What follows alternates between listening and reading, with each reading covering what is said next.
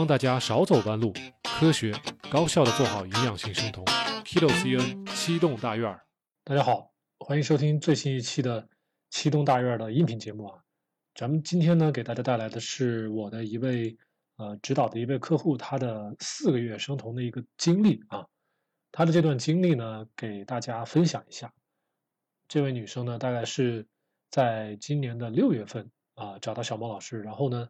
那么她的身体的一些基本的状况呢，我可以先跟大家透露一下。比如说她的年纪呢是三十八岁，女性，身高呢是一米六五。当时找到我的时候，体重其实是相当标准的，是一百零四，一百零四斤。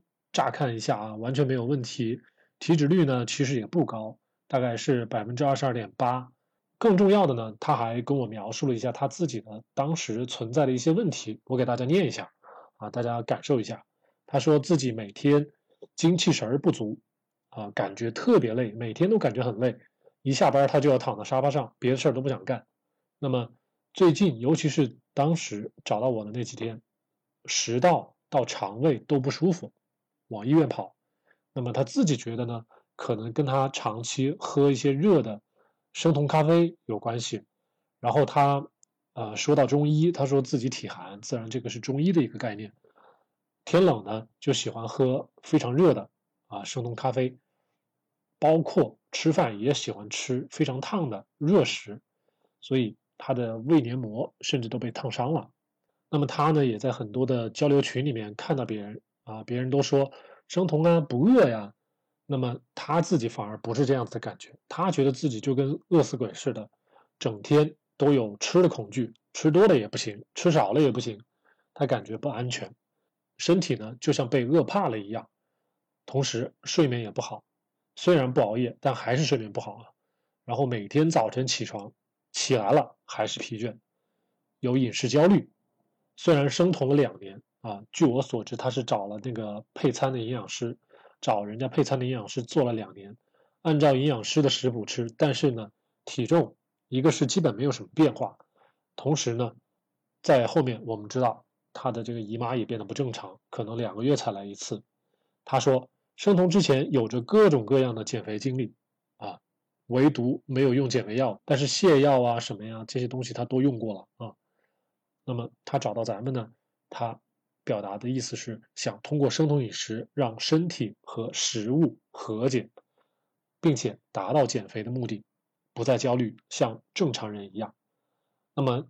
现在四个月过去了，我也可以告诉大家，这位女生呢，她的体重最初是一百零四，最后呢，我们并没有让她体重降得更低啊，反而她现在的体重仍然还是一百零四左右啊，因为在八月份的时候，她在家里用体脂秤称了一下自己的体重，啊，仍然是五十二点八千克左右，还是一百零四左右，但是不一样的地方来了啊，她的体脂率现在是。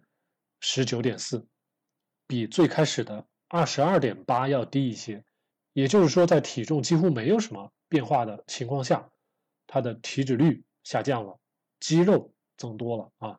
那么这仅仅只是八月份的一个嗯数据，十月份的数据呢，我虽然找他要了，但还没来得及给我，但是呢，这个趋势大家是可以看得到的啊。那么经过这四个月的生酮饮食，也就是小木老师非常推崇的。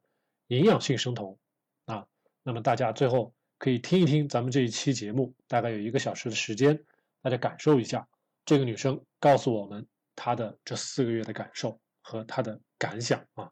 希望大家通过这次节目有所得，也欢迎有需求的朋友呢积极联系小莫老师啊。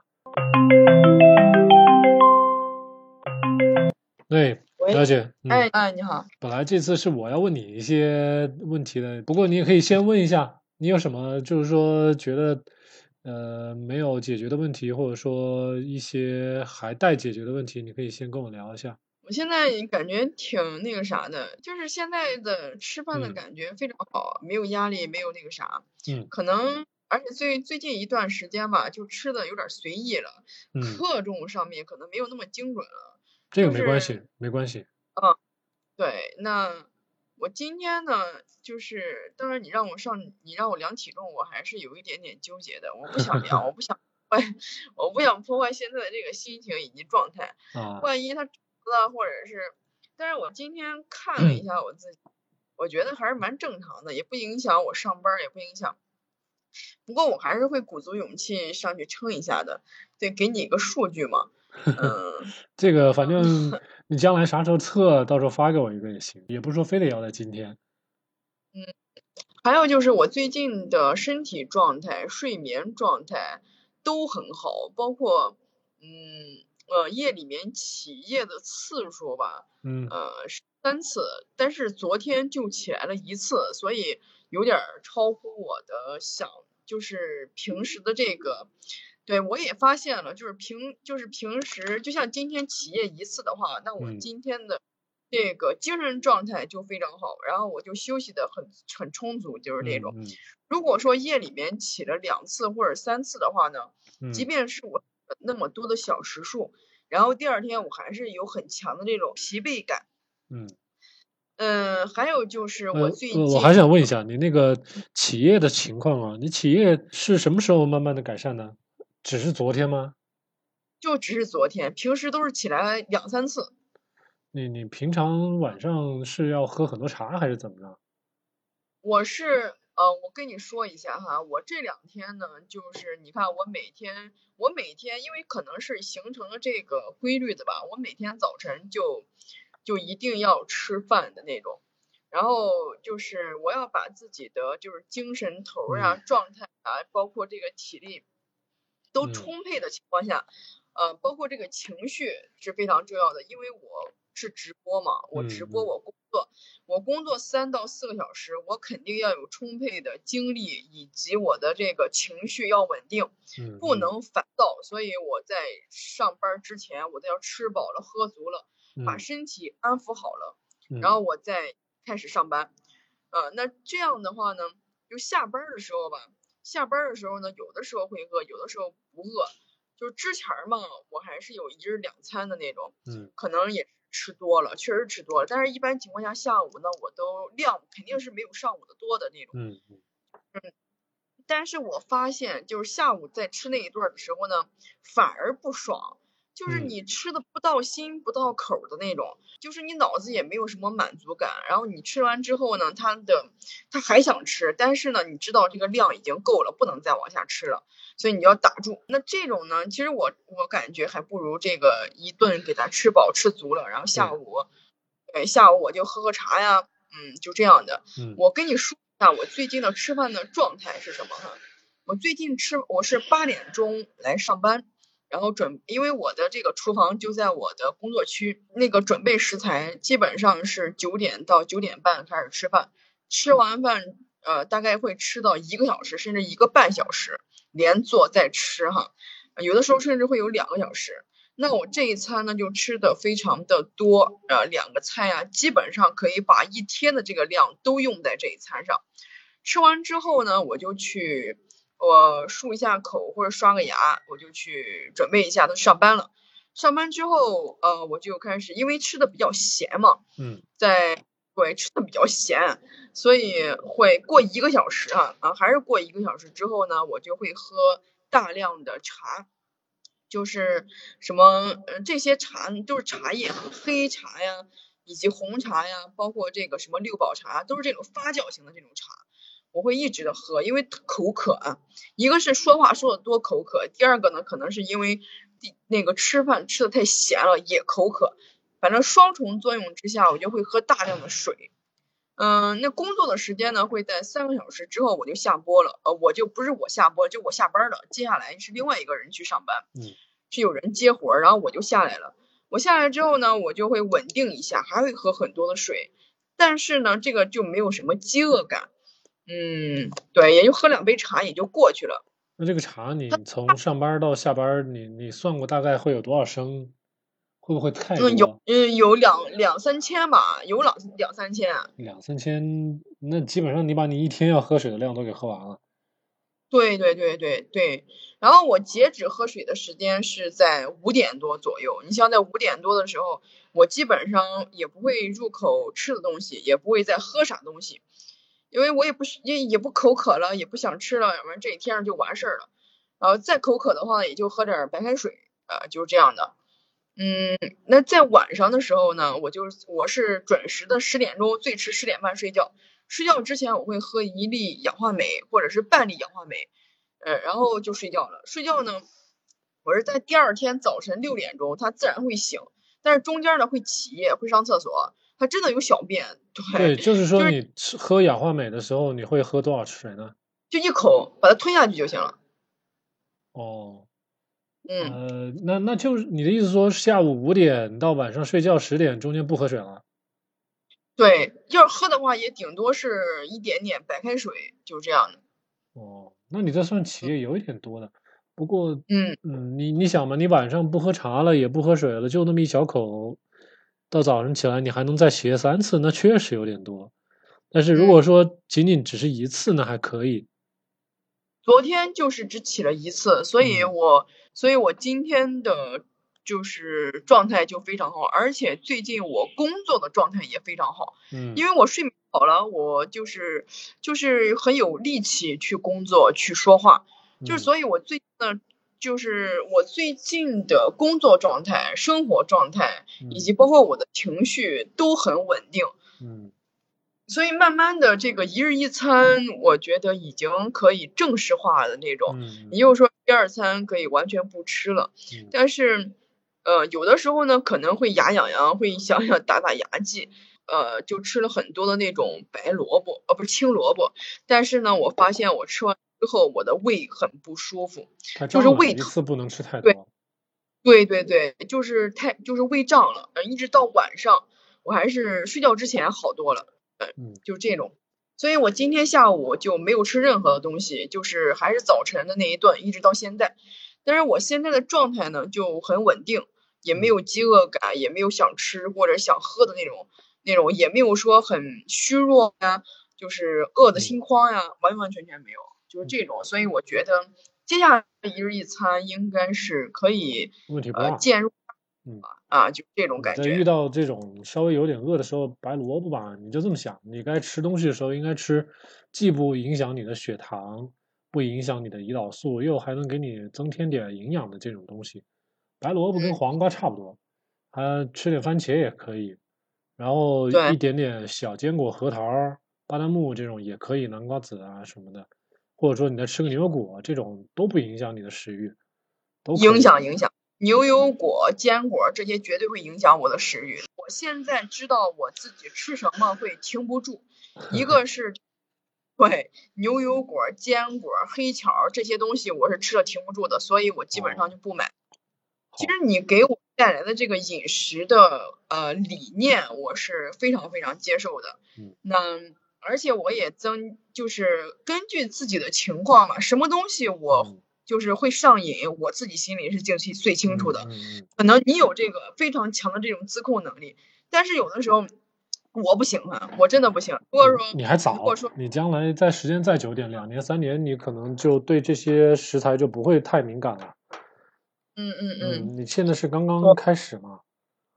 嗯，对我我，而且呢，我最近对于吃饭一点焦虑都没有，呃，就是。吃饱了就停了，嗯，呃，我就是反正营养全面，各方面啊，这都就是我对吃这事儿吧没有焦虑感啊，嗯。嗯，而我每天的蔬菜的摄入量会在呃两斤以上，嗯，就是我一顿吃饭嘛，我必须要吃到饱，吃到满足，就要把胃稍微撑一下，一点点撑的那种感觉，你才会觉得停得下来。对对对对对对对对对，我必须要让自己有一点点撑的这种感觉才会停下来，就这样的，嗯。还有就是最近我怎么说？我跟你说，我就吃多了哈，就是个什么情况呢？就是我咱们平时不是直接给油嘛，然后最近我发明了一个吃法，就是放点五花肉，煸点油，然后呢再跟其他的肉 在一起炒菜的话呢，会更加的香。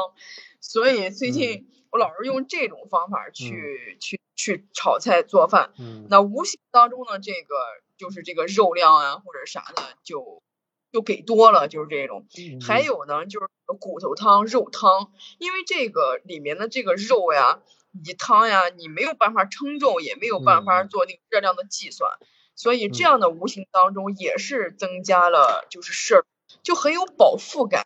呃，而且满足感也比较强，呃，就是而且我现在还在煲汤，也在吃，就是那种。嗯，其实你的身体是很需要这些东西的。你现在怎么说呢？虽然咱们也就是四个月的时间，但是可能确实你之前太长时间的那种饮食不太不太好。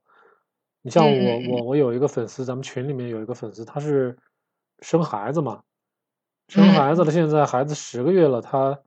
他的这个食欲其实还是蛮强的，天天如果不吃肝的话，他就感觉停不住。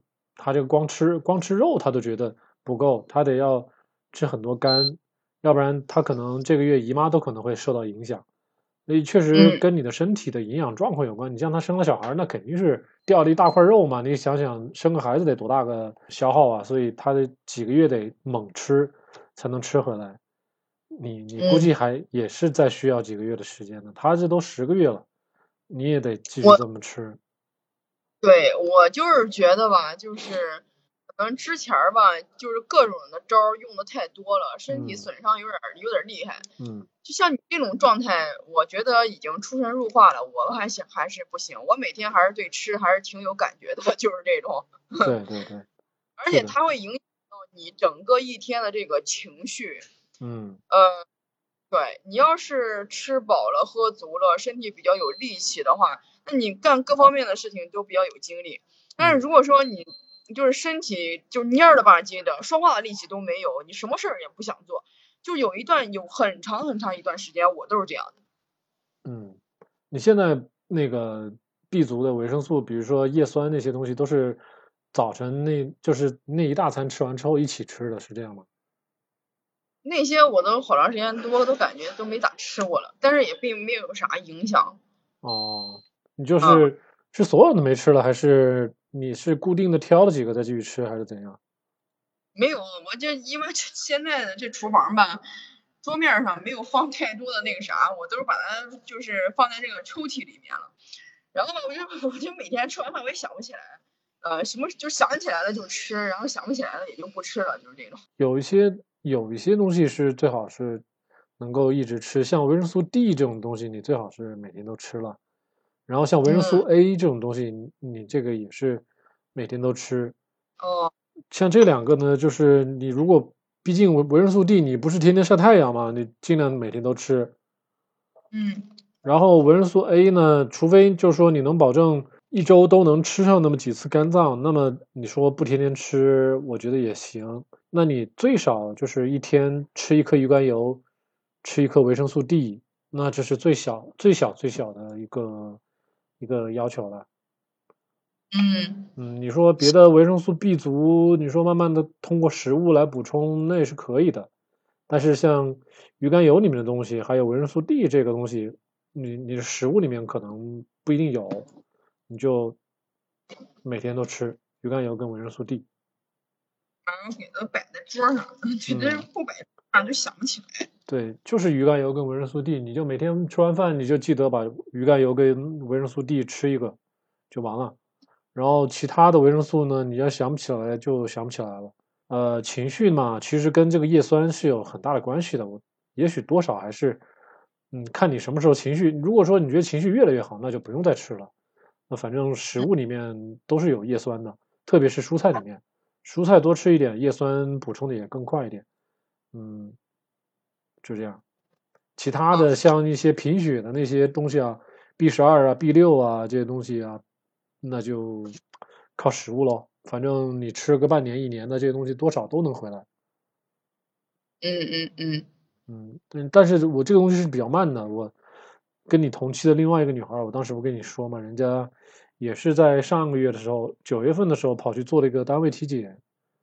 那从六月份到九月份做了三个月的生酮饮食，再去看她那个血常规，你发现她还贫血，所以她这个玩意儿没那么快，一一周起码得吃个两次猪肝吧。但是这个效果还是比较慢，所以所以这个营养补起来比较慢的。对我现在我觉得我现在的整个的状态还是真的像一个正常人，这种幸福感。呃，不是之前能那个啥的，我之前的状态就是好家伙，整天没有三两斤，回家就是坐在沙发上起都起不来的那种，嗯就是也不想说话，也不想干活，啥都不想干，嗯，就是那种。但是现在就是整个的这个身体状态，嗯，而且你想我说话在直播间里面，嗯在直播间上班，你说三个小时，但是很费力气的，嗯就整个的这个消耗也是蛮大的那种。嗯而且在，就是最近的这个状态老好了啊、你不管是整个啊各方面，我觉得都是很很很很好。那好，那好，那这个你就观察一下这个睡觉。如果说起夜只有一次，而且就是说你之前起夜三次，三次全是撒尿，那嗯，那那个尿量你有观察过吗？就是每次就一点点？不是不是很多，哦，它不是只有一点点，就是很多。嗯，我我自己的感受是这个样子。如果说我我晚上喝茶喝的比较多，有时候这个茶吧，你即使喝的不是很多，你睡觉了之后还能给你起来个一两次，至少有时候也能给得有个一次，就茶如果喝多了的话。但是如果晚上不怎么喝茶，然后睡觉之前你再把它排空，运气好的话就可能能撑到早晨起床。因为我哦们一日一餐好像就是我感觉，因为你这么想啊，那个脂肪，因为我们生酮了嘛，生酮，你的身酮体在那个身体里面代谢啊，脂肪在分解啊，会产生很多水的，所以所以嗯其实意思就是说，你其实生酮的比较厉害，你浑身都在用酮体了，用的比较多，那么同时产生的水分也会比较多，这样子就是撒尿呢，虽然会多，但是我觉得顶多就起一次夜会比较正常一点。嗯，但是我觉得更多的情况还是跟我们睡前喝东西、喝喝茶有关系。我睡前不喝茶，你像我我的喝水，基本上是从你像现在五点四嗯五点钟我，再往后就不喝了是吗？对对对对，不渴的话就不喝了，就这种。哦，那那你再观察一下，如果说你发现晚上只起来一次，从你就才一天嘛，但是如果嗯说将来都比较好，都是一次一次一次，那我觉得身体可能就没什么问题。但是还还有一些情况可能需要重视，就是说如果一直频繁起夜，那么要要想想去做个肾脏的 B 超。看看会不会有一点点那个什么肾结石嘛，这些乱七八糟的东西很少，这个几率会比较小。但是就是说我从别的一些女生身上观察到了一些现象，她就自己描述，就说从大概什么时候就经常晚上频繁去跑厕所了，然后搞了个半年也不知道问题在哪儿，哎，后来去查个 B 超，发现肾脏里面有个结石，结石虽然很小，但是它还是存在，就是会有这种可能。嗯。嗯，所以所以如果说晚晚上本来就不喝水，然后将来如果你能只起夜一次，那就没什么好担心的。如果将嗯来还是天天一天三次，一天三次，那那你就告诉我，我就建议你去做一次体检，做一次肾脏 B 超。嗯，好的，嗯，你再观察几天。观察一下，对，再观察一下。现在不着急做结论。嗯，对你可能有点不太了解嗯一个焦虑患者的他的这个思想状态哈。焦虑症患者就是呢，就是那种你就像你说的那种未雨绸缪，然后事为他就已经想很多了，翻腾翻江倒海的那种思绪，就就是那种，嗯。就是实践，就像你吧，你的思，你的没有焦虑感的原因就是我做了我才知道，然后我，然后呢，我们的这种，我的这嗯。种呢，就是我没做我就开始担心啊，就是有这种感觉。对，但是像你今天说的这个，你不做你怎么知道你你的结果是什么呢？对我觉得这个理念还是呃，就就是解决你的焦虑感嘛，对啊，没有啥，没有什么可怕的，啊大不了就是。对呀、就你因为你的试错成本其实是很低的嘛，你又不是说炒股票，你说赌博，这一输输输大了那就完蛋了。但是像这种小事儿，这一一天为单位的就可以马上调整回来，就没有必要去去焦虑它。嗯，我我嗯这个问题，我以前也也有这种类似的想法，就是未雨绸缪啊，然后美名其曰是心思缜密，然后这个做事儿比较谨慎啊什么的，但你会发现太多的精力花在这上面，反而没做成事儿，这是比较对是内耗，现在说法就叫精神内耗。嗯，以前追女孩子也是的呀，你你都不知道啊，哎呀，人家不回我微信呐、为什么呀？妈想乱七八糟的问问题，那结果别人可能就是忙，或者说别人干脆就是不喜欢你，不想回，就很简单，啊你就老去想一些什么，哎呦，他去干嘛了呀？他这个这个他喜欢我，我不喜欢他，然后就整天脑子里面就折腾这些东西，你就一天就耗下去了。是，嗯，然后那咱们再聊一聊，就是你对我的一些一些感受和建议吧。你觉得这个咱们整个三四个月的这个指导下来，呃，就是说，当然你的你的获得我已经知道了嘛，刚才就是你的所有几乎所有的方面你都改善了，精神呐、身体啊、睡眠呐、就你觉得已经从一个不健康的人变成一个健康的人了。那嗯，对你再你你再来评价一下我，或者说，嗯，其实我是想知道，好，当然最开始那两个两个健康管理师的跟我之间肯定是有区别的，那我们就可以先聊一下他们跟我之间的区别，你的感受是什么样子？他们呢，就是以任何一个，就是他们以是以牟利为主的，是以牟利为目的的，也就是说，我是以挣钱为主的，就是那种。然后你这个呢，是以内容输出获得成就感为主，嗯你们的出发点不一样。嗯呃、对，然后别的呢，就是所有的这种营养师啊，美美美其名曰就是什么，嗯其实都是很专制的，你必须按照他的这说法去做，嗯，他不会说给你一个大方向，让你去自由发挥，哦，就是对你一定要按照他的这个量以及他跟你的他他要求的那个操作程序去成去去操作，不会有什么深入的沟通呀，去了解你的身体状况啊，你是不是身体亏空特别厉害，就是那种。嗯。嗯，还有嘛，对他们就就是以盈利为主啊，卖产品啊，或者是卖周边啊。嗯呃，卖餐呀，卖卖那个对食谱啊，呃，就是这种。呃，嗯以前我也跟了一个食谱的那个营养师嘛，他嗯其实说实话，他的专业性也蛮强的那种。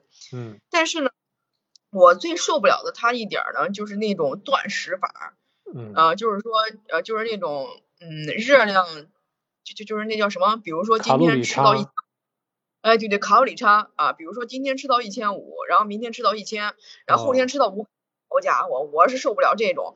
你像五百大卡的这个摄入量，我能撑得了一天吗？你这不开玩笑？所以我嗯每天我都是每天都是那种想暴食的那种状态，哦而且每都是那种有气无力啊，嗯嗯，没三两劲儿那种。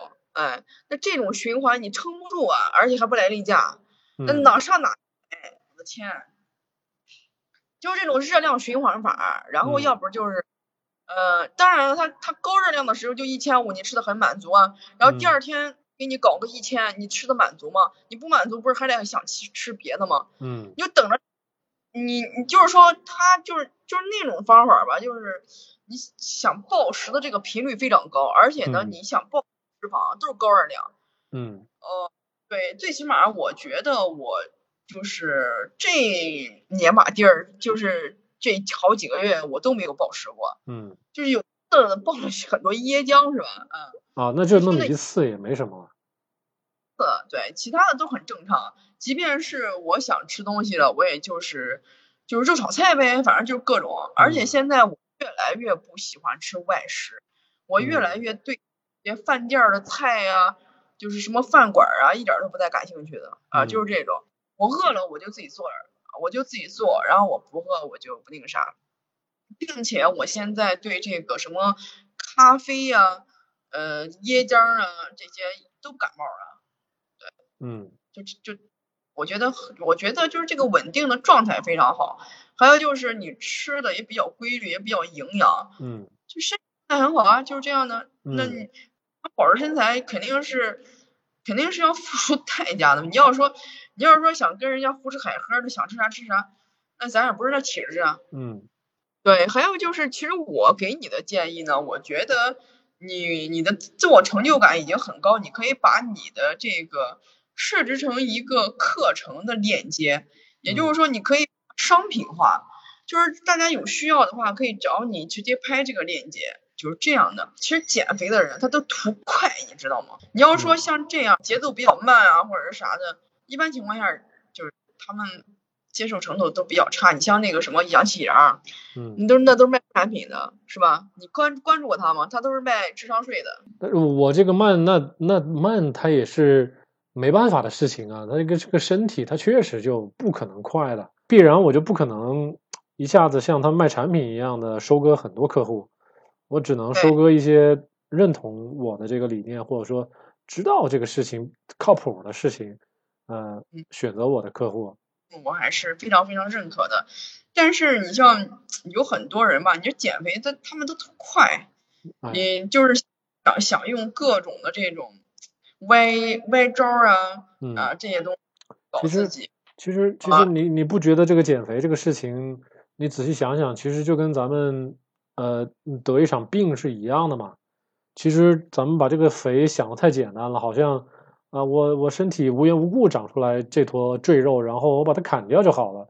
就像做手术一样，拿掉就好了。但如果说我们对营养了解稍微多一点，你会觉得，呃，我们的长胖其实是跟我们身体的营养状况是直接相关的，甚至不亚于你得一次呃重病是吧？得一次流感，得一次这个新冠病毒，甚至就是说，呃，做一次手术的这种这种感觉是一样，你得要花很长时间把你的营养调回来，你的你的肥才能正常的减下去。还有一点是什么？还有一点就是很大部分的女性都存在这个审美畸形的这个状态。大家皮包骨头，你知道吗？真的。好家伙，嗯，包骨头。那你跟这些，那你跟这种人去怎么聊，怎么沟通？其实很多的这个女性减肥是减，是这个心理疏导。你想吃啥？那个。都是想投机取巧，想想抄抄近路，或者是想些歪歪点子呀，歪，都是这种想法。嗯，你还，嗯，你要说跟真的是像你这种，就是知识性的这种输出啊，营养性，他们都不接招，你知道吗？对呀，不过不过我我没关系啊。像其实，比如说像像您这种客户吧，你说找我长期指导的，我一个月其实招个五六个，我觉得我都已经够我忙的了。我不需要特别多的，每到吃饭的点儿，他们就很集中的，就是开始问问题了。将来就是说，我也不能把一天二十四小时全部都扑在给客户那个聊天的这个过程中。我肯定将来也会有一那么一定程度的卖点我认为比较可靠的一些东西，然后产生一些负面的现金流。呃，嗯嗯，然后就是指导，当然还是我比较喜欢的一块儿，然后在这这两块加起来，看看能不能。就是形成一个稍微多一点的收入，这样子想会好一点。我并不要求一定要有很多的客户，要求也不行，因为有些客户跟我聊不来，或者说跟我的理念不合，我自己带起来也很费劲。像你是六月份的，我记得七月份、八月份都接过这种客户，就是上来就着急啊。你说过两三天你这体重不怎么动，然后你告诉他，你看多吃肉，你这营养不好，你先把肉吃好了，把这个菜吃好了。把这个补剂吃好了，你这营养回来了，你自自然就减重了。然后可以用个体脂秤监测一下，过两天你就观察到那个体脂率在下降了。哎，这人就他就着急，他说不行不行不行不行，他就不不打卡了，不打卡了就你就会看到他跑到别的博主下面去。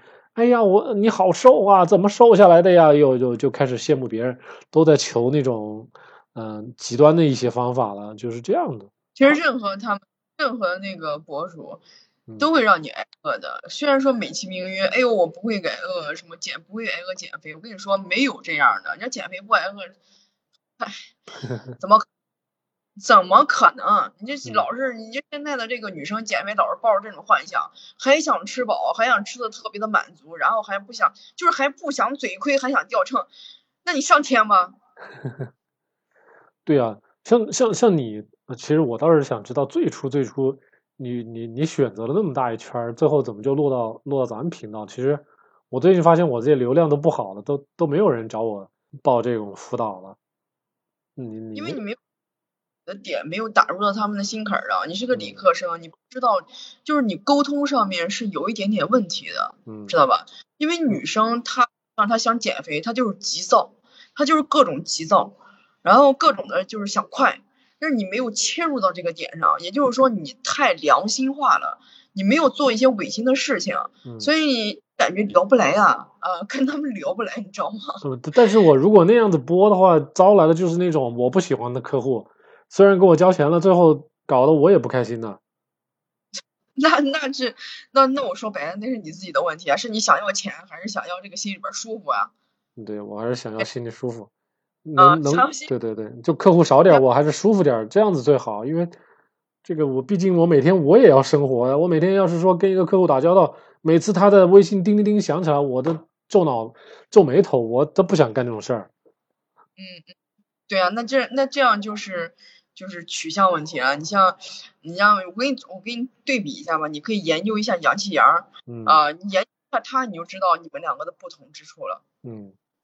就是这种，他就是打周边儿啊，打各种的这个，嗯，而且他应该是就是赢，就是说什么生酮之类，应该是敛财最强的一个吧，我觉得应该是这个，嗯。因为他每个招儿都很都很能打中，就是现代女性的这种心理啊。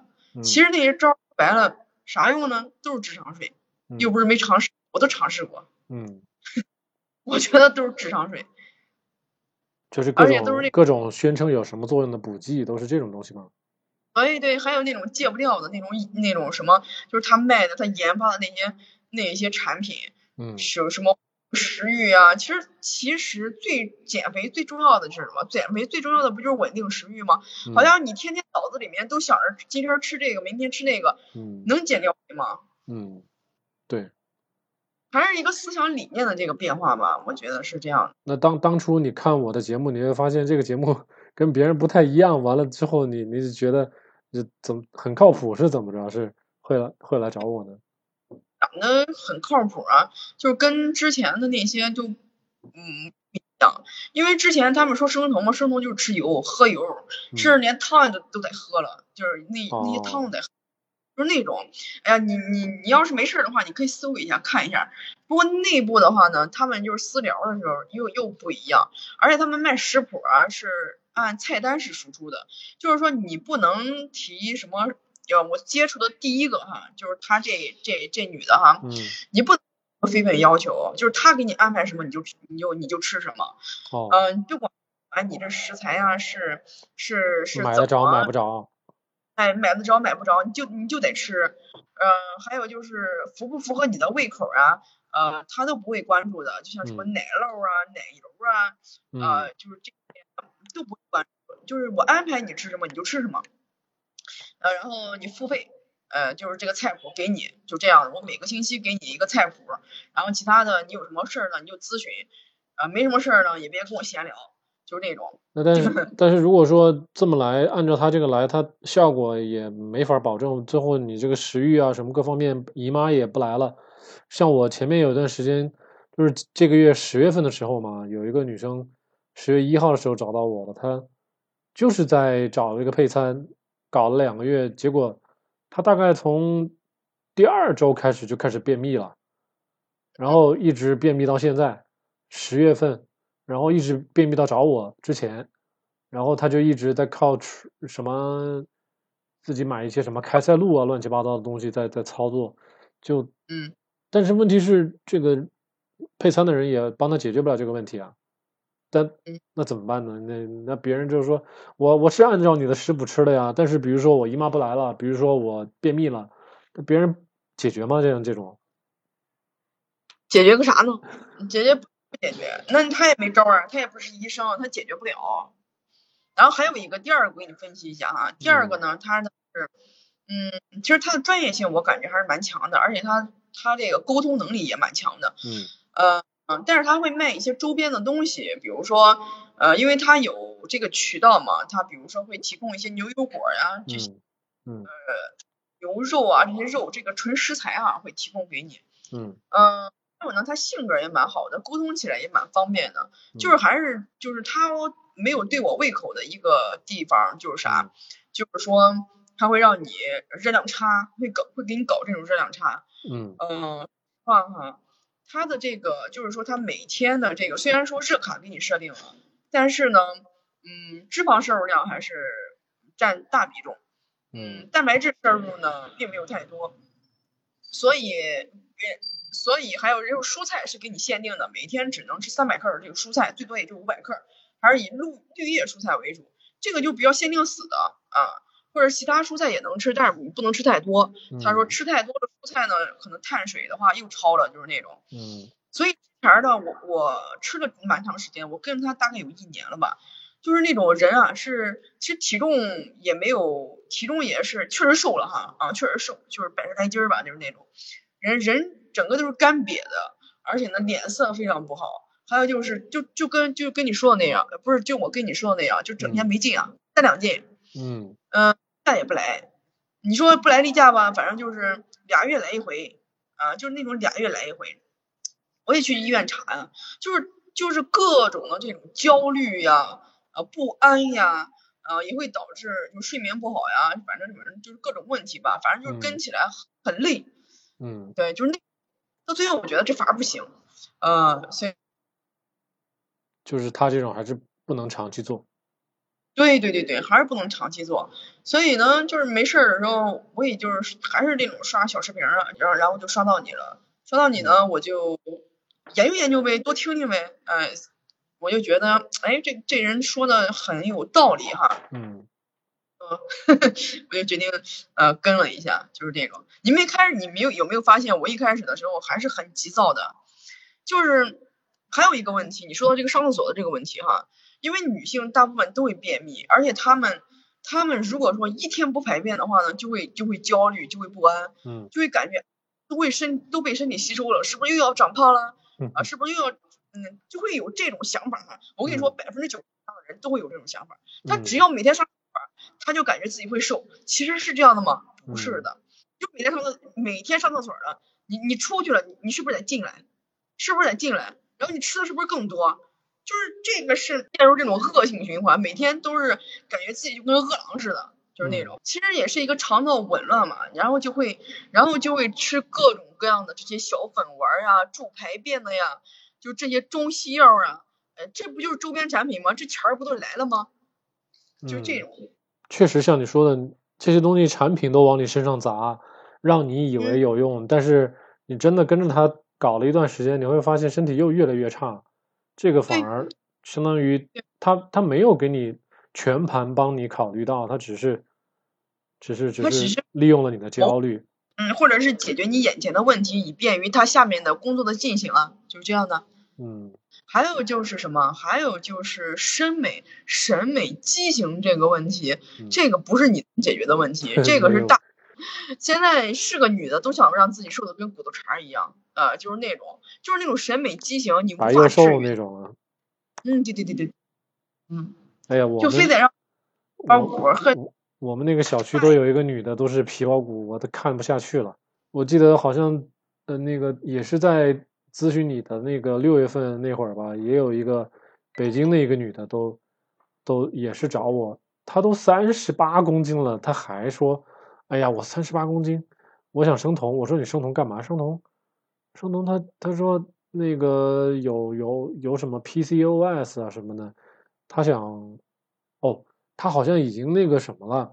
有一个激素都已经降到接近于零了，就是那个有叫做有一个叫抗缪勒管激素，就是几乎就是告诉他卵巢里面卵子都几乎没有活性了，她不可能怀孕了。但这个女的她还没结婚呢，还还没还没生孩子呢。但是就是他就跟我说：“哎呀，小莫老师，我能不能生酮？但是你不要让我体重变变胖。”我说什么意思？这你要正儿八经生酮吃肉的话，肯定体重会回到一个正常的区间。你的三十八公斤肯定不是一个正常的体重啊。他说：“哎呀，我这三十八公斤是我好不容易这什么又是什么催吐啊，又是吃泻药啊，又是疯狂运动啊，才才减到三十八公斤。他觉得他好像挺得意似的，挺自豪，减到三十八公斤。你要是再给他长回来，长到四十多公斤、五十多公斤，他他不行的。所以他就肯定会心理扭曲了已经。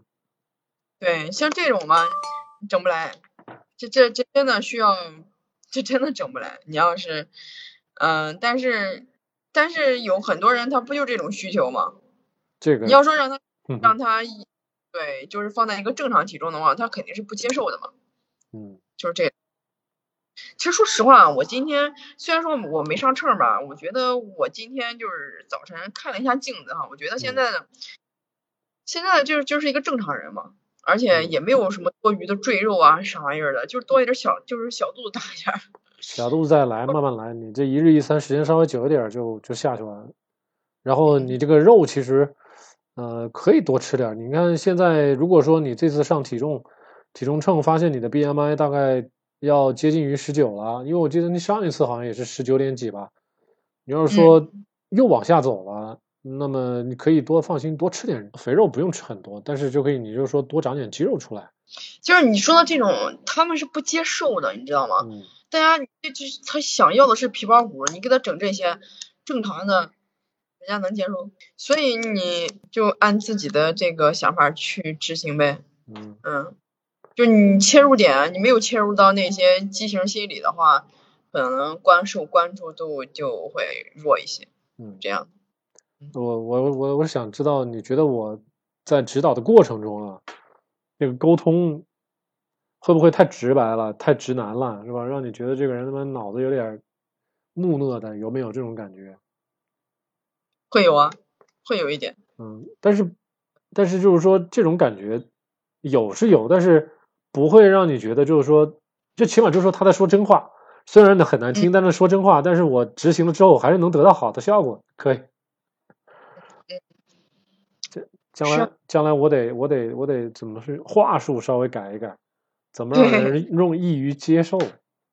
对，那个我跟你说，这个切入你给得你得你得了解一下女性的这个心理，你可以没事跟你跟你媳妇聊聊，嗯 就是这种。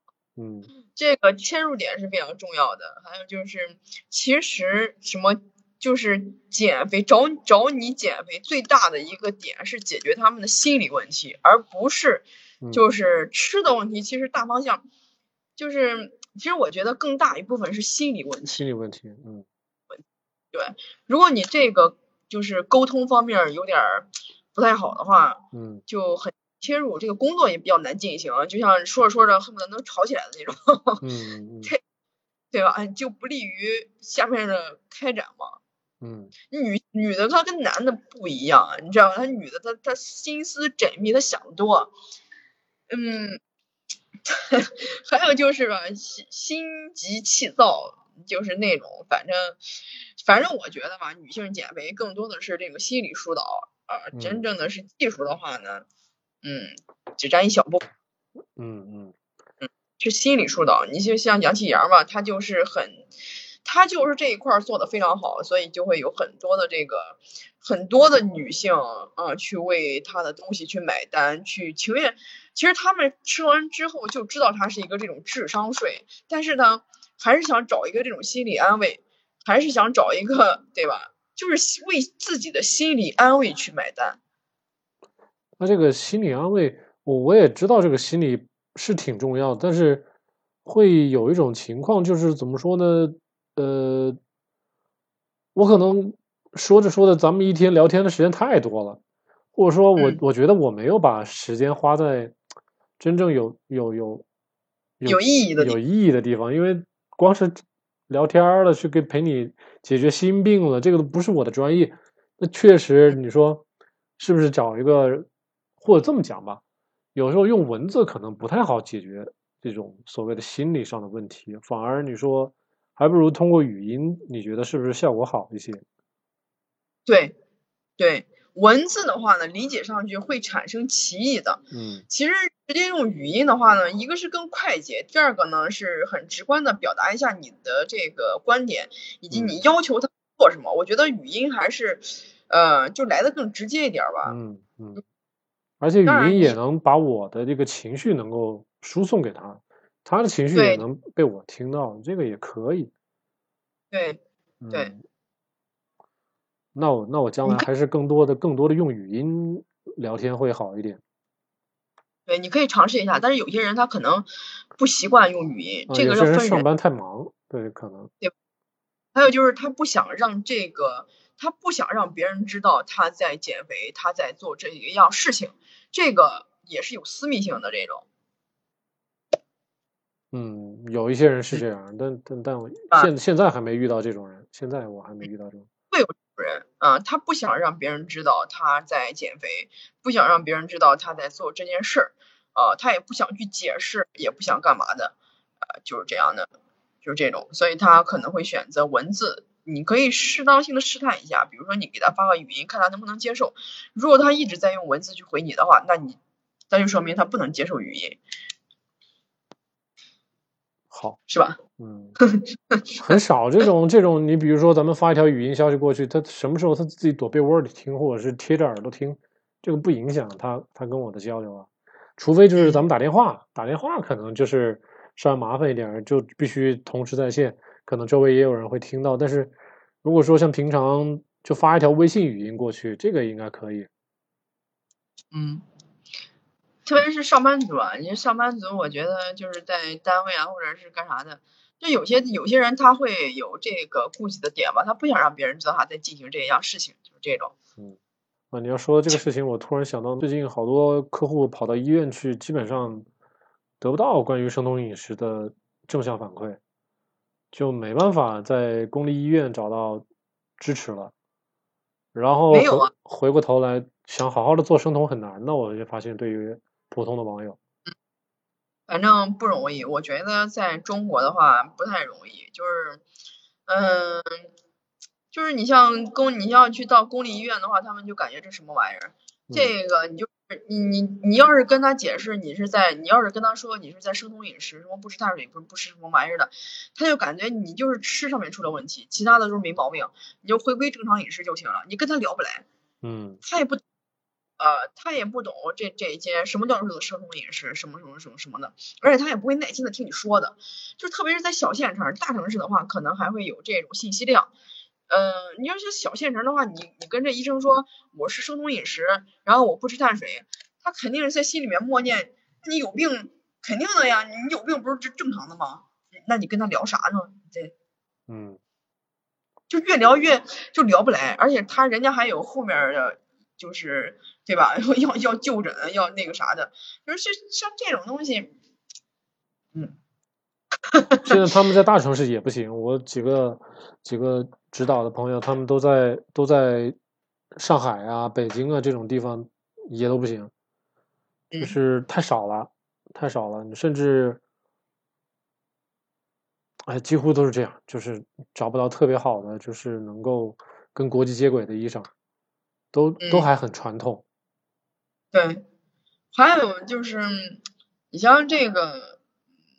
反正这个还是蛮小众的，我觉得，推广起来也有点费劲，而且现在就是各个平台宣称的这些生酮，都是一些嗯歪门邪道吧，可能这么这么说，嗯，对，然后他们发出来的视频呢，就会就会有一些这种，嗯，就是诱惑力，怎么诱惑呢？怎么诱惑你呢？就是就是说。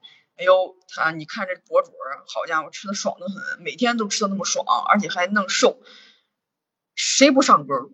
哪个女生会不上钩？嗯，比较年轻的女生会上钩，年纪大一点女生不会上钩。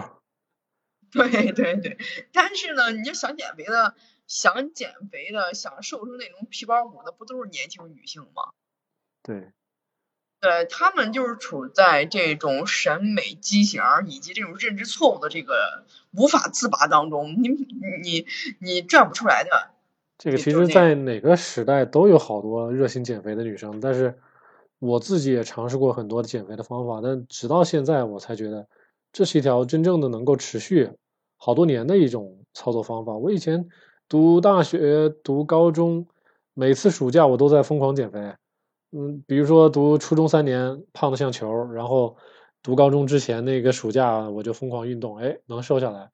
然后读大学也是一样的，大学高中毕业了也是胖的像球，然后读大学之前疯狂运动再瘦下来，是吧？但是大学读完了，上了社会了再没这机会了，就是瘦不下来了。这你有没有发现，人生来是不平等的？他有的人他就是那种易胖型体质，就像我们，嗯。他就是那种对碳水特别敏感，而且你吃了就会胖的那种。嗯，食欲不稳定，每天都跟饿狼似的，就是 就是那种。我我我也算是北方人嘛，这个小时候在武汉长大，就是吃面长大的呀，所以所以咱们的基因从小到大，他妈就是被被这些碳水给给宠坏了，所以你吃一吃就胖，一吃就胖。像你像武汉，就是呃别说武汉了，哪一个城市就是。他们不是以碳水为主的呢，很少很少。而且现在你上超市里面逛一圈儿，你说他，你说哪个里边没糖？我的嗯天呐，恨不得连个调料面里面都有糖。嗯嗯，什么酱油啊，这些这些就是，就是你想要一个里面不含白砂糖的东西就很少，嗯你在里边就很难找到，就是那种，要不是要不没有糖吧，它就有什么添加剂，别的添加剂，不都是一样吗？嗯然后你要说就是生酮，它有一个门槛，就是它的要求纯食材。这个的话呢，其实它有一个成本在这里吧，嗯啊，成本一般要高一点点的，就是那种，还有它的口感。你自己做饭行，好像你你要是厨艺行还行，那厨艺不行的呢，那自己做都难以下咽。我跟你嗯说，嗯嗯，对嗯，这两个是硬性要求，确实。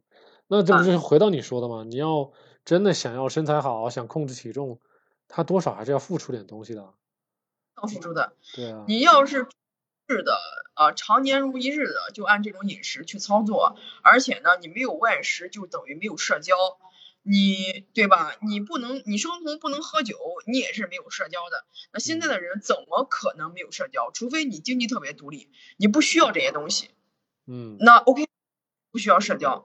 但是，但是你对你要是你，但是大部分人还是需要社交啊。你你要有自己的圈子，要跟我觉得没有社交这种还是这样的话，也是小部分人。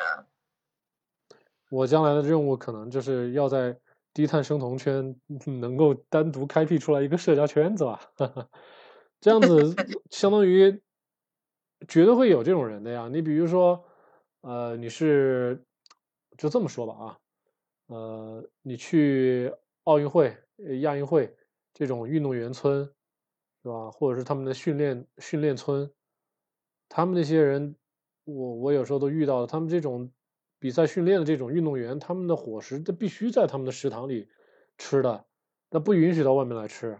你什么社交嗯，你的社交都只能限制限制在单位里边。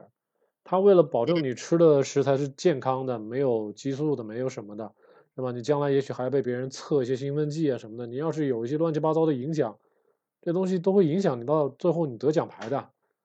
所以我们只是普通人嘛，但是怎么说呢？如果对自己健康要求高一点，你你想达到一个不管是身材也好、外貌也好，还是像他们运动员想体育表现的更好一点，你对饮食当然要求还是要高一点。这个该付出就付出，不然你凭什么得到比别人更好的成绩呢？对呀、但是但是大部分人还是不想付出，就只想要回报啊。而且这这太简单了。对，而且现在就是就是诱惑力，就是诱惑力啊！嗯就是如果说如果说生酮圈子很大的话，那那中国的饮食业怎么生存？嗯对不对？副产品那些怎么生存？好家伙，那那能生存的是什么？菜市场，嗯，对，对吧？最最受益的就是菜场跟农副产品的那种初级农副产品。对，而且你像这种恰恰跟现代社会相反的，现在就是，嗯、就是什么生态农场呀，这些东西嗯。是蛮贵的，它不是受大众不能被大众消费所能接受的那种，反而像这种加工类产品，嗯。这些低门槛、价格比较低的，然后又很能带来愉悦感的这个东这些东西嗯，会很受欢迎，不就这样吗？嗯这跟这个是跟现代的这种社会是，也就是说，生酮跟现在这个社会是背道而驰的，是相反的一个。咱们是慢节奏，咱们是长期思维，现在都是快节奏、及时行乐，这个东西就是相反的。对对对对，所以这个落差感，嗯，也是 注定就是个小圈子，没办法。对对，它注定就是一个小圈子，你嗯，你不可能凭借一己之力去去改变的，去嗯这样。而且女性的这个说服力，它会更强一点，就是女性的这个导师啊，她会比男性会更，会对切入点啊，各方面啊，沟通能力啊，我觉得会更胜一筹吧啊，因哦。为女性孩子还是更懂女人的这种心思吧啊，男孩儿呢还是你可能就而且你还是个直男，嗯，对对对，你你的 你的意思是说，上一次就是说你之前接触那些配餐的，你说那个沟通很好的那个就是女的嘛？然后对呀她就比较懂，比较懂你们的心态。对，嗯，而且她脾气性格也蛮好的，就是那种，嗯他好像反正这些东西吧，都一个人搞不来，一个人精力是有限的，她还得嗯上班儿，所以她就招了一个人，嗯就是就是你想做大做强，还是要有团队的，一凭借一己之力，我我当然会想了，但是我得有一点点收入，或者说有点人给我投资会好一点，要不光靠我自己一个人，确实时间不够用。不过你对吧呃你不会觉得他要是招一个人的话，另外一个人给你传话，中间当然他那个只是食谱，那可能就没有什么太多技术含量了。你像我这种的话，我得要知道你的前前后后的一些变化，你的你的简历，你的你的你的你的这个每天的一些感受，都在我脑子里面能形成一个时间轴，然后我才能给你好好的调整一些你的饮食该怎么调，或者说该怎么怎么怎么。这个你觉得他们那种，如果说我在招一个小跟班儿，平常跟你对接，就像你在一开始指导的时候跟我那两个呃，相当于是我的两个同事沟通，你觉得这种中间不会打折扣吗？这种效率也好，或者说你的感触也好，你本来当初看我的节目就是想来找我的，结果找我之嗯后，我再给你挪到另外一个人身上去，你不会觉得这样不好吗？会会觉得不好。对啊，要不然就是现在有什么就是一对一啊、什么的，就是这种。嗯，就是所见即所得嘛。你要是说我我以前见过，就是说大概在去年的这个六七月份的时候，我还专门去过一个公司的总部呢。当时当时咱们那个医院里面的医生他说他有一个朋友，当时我嗯就是说跟他们说我不在医院干了嘛，我要出来自己自己继续创业。然后他说好，你可以去找这个朋友。然后我就去了，去了之后他就是请的都是一些小主播，小主播，然后每天就是轮流的带货，然后再养了一波摄影跟这个写脚本啊、做后期的一些团队，就就反正就是流水线工作了，就这样，不停的卖卖他的这个减肥套餐的产品，所有的话术都写好了，都这样子嗯，对啊然后然后好多人就反正想瘦嘛买，对，就买这些东西。嗯但是就是一些智商税，但是有，但他们就会为这些智商税去买单，就反正是每个时代都有每个时代的智商税。我记得我小时候是什么大印象减肥茶，你记不记得？记得，嗯，然后再再再往后就是这些乱七八糟的一些，可能我就没有什么太太太多的印象。反正各种减肥药，这个每年都有啊，各种各样的。我们家就是一个易胖型家族，我妈、我妹、我我弟，嗯，包括我在，都是这种，人嗯吃多了都会胖，就是这样的。你你想你想像别人北方人几乎都这样。对，你想像别人啊，你想吃啥就吃啥，还还瘦的跟什么嗯干巴儿的那种，哎呦不存在。那不可能，你除非吃的都是些垃圾，吃的都是些什么魔魔芋面呢，吃的一些什么没有什么营养在里面的东西。你看就像我妈，她都减了一辈子肥了，也没减掉，每年都减，年年都减。光这个，光她投入的这些资金，也不知道能引 对养活几个团队了。我的天呐，你跟她，但是她这种，她是没有多少文化的，你说跟他生酮，让他这样去吃，我的娘嘞，他不得焦虑死啊！所以我从来都不给他传输这种。啊，那还是要老太太能接受才行。像我们群里面不是有些网友，他是能说动自己的父母来做生酮的，那但是得嗯父母本身他要么就是能懂点儿，要么就是说他不懂，他也有不懂的，啥也不懂，但是他就看他女儿瘦下来了，他就跟着做，也有这种的。你将来有朝一日，也许你还是有机会能够影响你的老妈的。就是你要是为为自己的良心的话，那你那你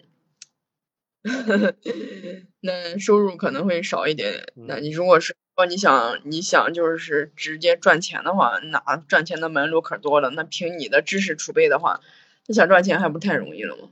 那就看你自己的心啊。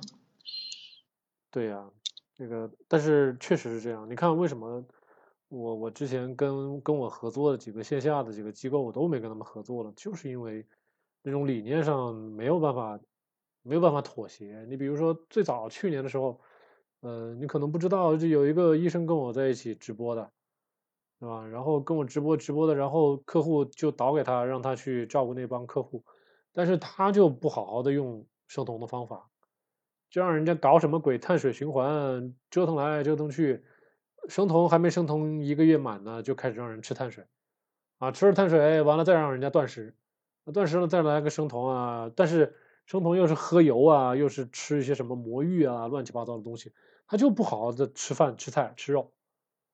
嗯，所以这样子下来，人的身体会是受不了的。但是他中间就说：“哎呀，我给你吃点补剂，我给你喝点这个那个啊，甚至让你什么做做气功啊，你身体会好的。”所以这些东西在我眼里，我真的是看不下去。这这是我的 个人的理念的问题，没办法跟他合作。嗯，所以嘛，就是啊，那只能那只能就按自己的心去做呗。对对对对，反正不就是人图个乐呗，反正。呃，你也了解，反正再说，我即使是这种性格，你你同样也是挺不是挺开心的嘛，没事儿，这说明我们俩契合，对，所以我们就只用找契合的人就行了。对，嗯，现在现现在跟你同期的有一个客户，她就是一个二十五岁的一个小女生，当时我也问她，我说你怎么这么死心塌地的跟着我这是做生酮呢？她说我妈。说我只要减减个十斤下来，她给我十万块。我说，我操，这我说这可以，嗯，我说她她就是她就没有什么为什么，她就是她比你更干脆。但是说我该怎么做啊？我就说你这么做，这么做，这么做好。他他他什么反驳也没有，然后他也别的群也一概不看，他也没跟过什么营养师，所以他他很简单，所以他就相当于就是找到我这么一个人儿，然后我教他怎么做，他就怎么做。做完之后呢，他减到一定的这个。斤数了，他就可以找他妈拿钱了，啊，就这样。帮孩子还挺容易，我天呐。二十五岁很容易的，但是他他他体重比较大，他七十公斤开始减的，然后现在减到六十五公斤的样子吧，七十多公斤，七十一的七十一左左右开始减的，减到现在呃六十五公斤左右。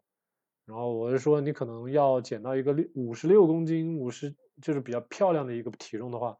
还得再来个五六个月，可能还要，可能往后面就是说五六个月算是基本上是最多的时间了，所以他还得再再来一点时间。毕竟七十公斤啊，不不不，女生七十公斤，你想想不低了啊，是吧？但是他身高，嗯，他身高可能跟你差不多，你是一米六几啊？你是一米六四还是一米六八？我一六五。啊，你一六五，他好像是一六。一六八，那就比你高那么两三厘米，但是差不多。但是他七十公斤呢，你的正常体重现在就五十六、五十二。五十，最近最近没量过，得有五十三吧？有。对，就是说，就是说比较漂亮的一个体重，大概他的这个身高就是五十六公斤，要减到你这个这个身材，所以他还得再来个五五五个月到六个月。嗯嗯，但是。只要他能坚持下来就可以了。现在现在这头四个月跟你一样，他也是六月份开始的，呃，这四个月都做的挺好的。他即使去那个国外旅游啊，去去泰国玩了一趟，嗯，吃的还算是比较干净的。但是就是说，泰国当地的真正的那种甜的东西，他就根本没办法吃，吃的都是烤肉，都是一些自助餐，都只能吃这些东西。嗯，对，然后。有时候他们公司到外面去，去搞那种团建啊什么的，那种就比较容易踩雷了。他就有时候就干脆就不吃，吃点鸡蛋啊什么的。就对对对，你先忙了。那咱们以后有有时间再在那个随时反正微信上聊吧，我们一直还加着微信呢。行行行，好嘞。嗯，你后面你就坚持了，你就不要随随便退出来了啊。嗯，好好好，行。好，拜拜啊。咱们今天聊到这儿。嗯，好嘞，拜拜。拜拜。